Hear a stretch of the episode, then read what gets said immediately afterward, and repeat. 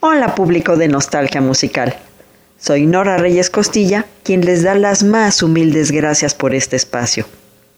Hoy les voy a contar la historia de un hombre sensible, lleno de aficiones muy diferentes y variadas.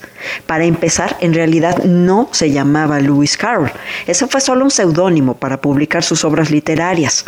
Su nombre real era Charles Ludwig Dodson.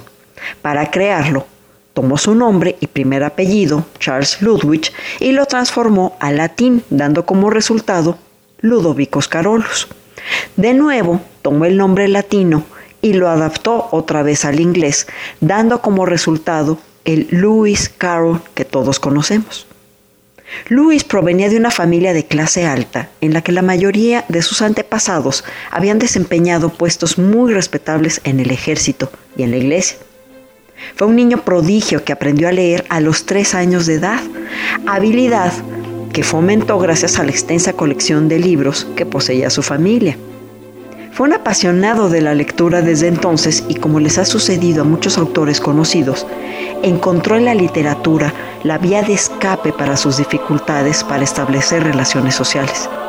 Dificultades como el sentirse rechazado, que era fruto de su tartamudez y la sordera que padecía en el oído derecho.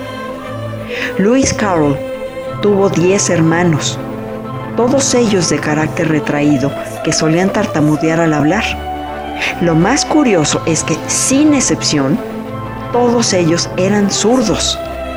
En el siglo XIX, los siniestros o zurdos no eran bien vistos por considerarlos anormales, situación que le agregó una rayita más al tigre. Se ha especulado que sus padres lo obligaban a escribir con la mano derecha y que había sufrido abusos sexuales de niño, motivo por el cual su carácter era de una profunda timidez. Esto se reflejaba en una baja autoestima, pues él mismo era su crítico más acérrimo con su obra literaria, pues él nunca creyó haber escrito nada digno de una verdadera publicación. Aunque era un apasionado de la literatura, tal vez por presión familiar, prefirió estudiar matemáticas.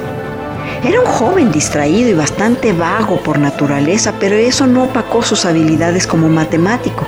De hecho, fue profesor de lógica durante 26 años de su vida y publicó sus investigaciones matemáticas y se interesó por la geometría y las paradojas.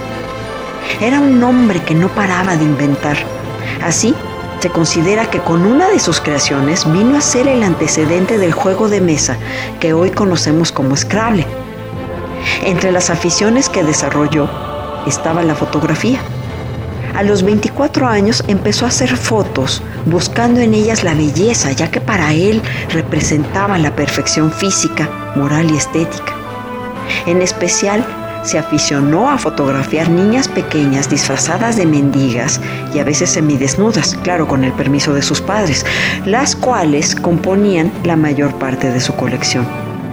Para cuando dejó la fotografía, se cree que había hecho un total de 3.000 fotos. El origen de su mejor obra, Alicia en el País de las Maravillas, fue algo bastante espontáneo. Por aquella época, Louis se hizo muy amigo de las tres pequeñas hijas de un colega suyo, especialmente de Alice, Alice Pleasance Liddell, que en 1862 tenía apenas 10 años de edad las llevaba de picnic y remaban en balsas. Cierto día, mientras estaba navegando por el río, muy cerca de Oxford, Louis improvisó una historia para entretener a las niñas. A ellas les gustó tanto que le pidieron una copia escrita para poder volverla a oír. Tras escribirla y ampliarla, como regalo de Navidad, les entregó lo que fue Las aventuras subterráneas de Alicia, así fue el título original. La obra fue un éxito entre los que la leyeron y unos meses más tarde, Lewis la adaptó y remodeló para publicarla oficialmente como Las aventuras de Alicia en el País de las Maravillas, su primer gran éxito comercial. Lewis Carroll Aparentemente conocía los efectos del opio, el láudano y otras drogas en el cuerpo, hecho que lo llevó a describir de manera tan acertada y lúcida la escena en la que Alicia aumenta de tamaño tras comer unos hongos, una referencia a la manita muscaria con efectos similares a los del láudano, o a la extraña pipa del gato César que lo, había, que lo hacía hablar lento, lento, lento. Uno de sus mayores problemas fue que le diagnosticaron epilepsia, una enfermedad crónica que en esa época se veía bastante mal y se trataba con cierto rechazo a quienes la poseían.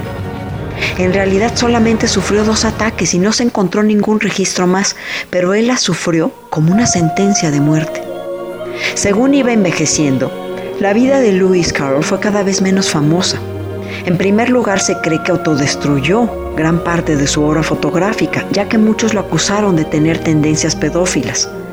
Muchos de los retratos de niñas que hizo fueron destruidas por él mismo y de las 3.000 fotografías que tomó, el día de hoy apenas tenemos menos de mil. Aún así, sigue siendo recordado como uno de los mejores fotógrafos de la época victoriana. Finalmente, Luis murió a los 65 años a causa de una neumonía en casa de sus hermanas. Los últimos años de su vida habían sido de escaso movimiento creativo y solía mantenerse del dinero que habían generado sus anteriores obras.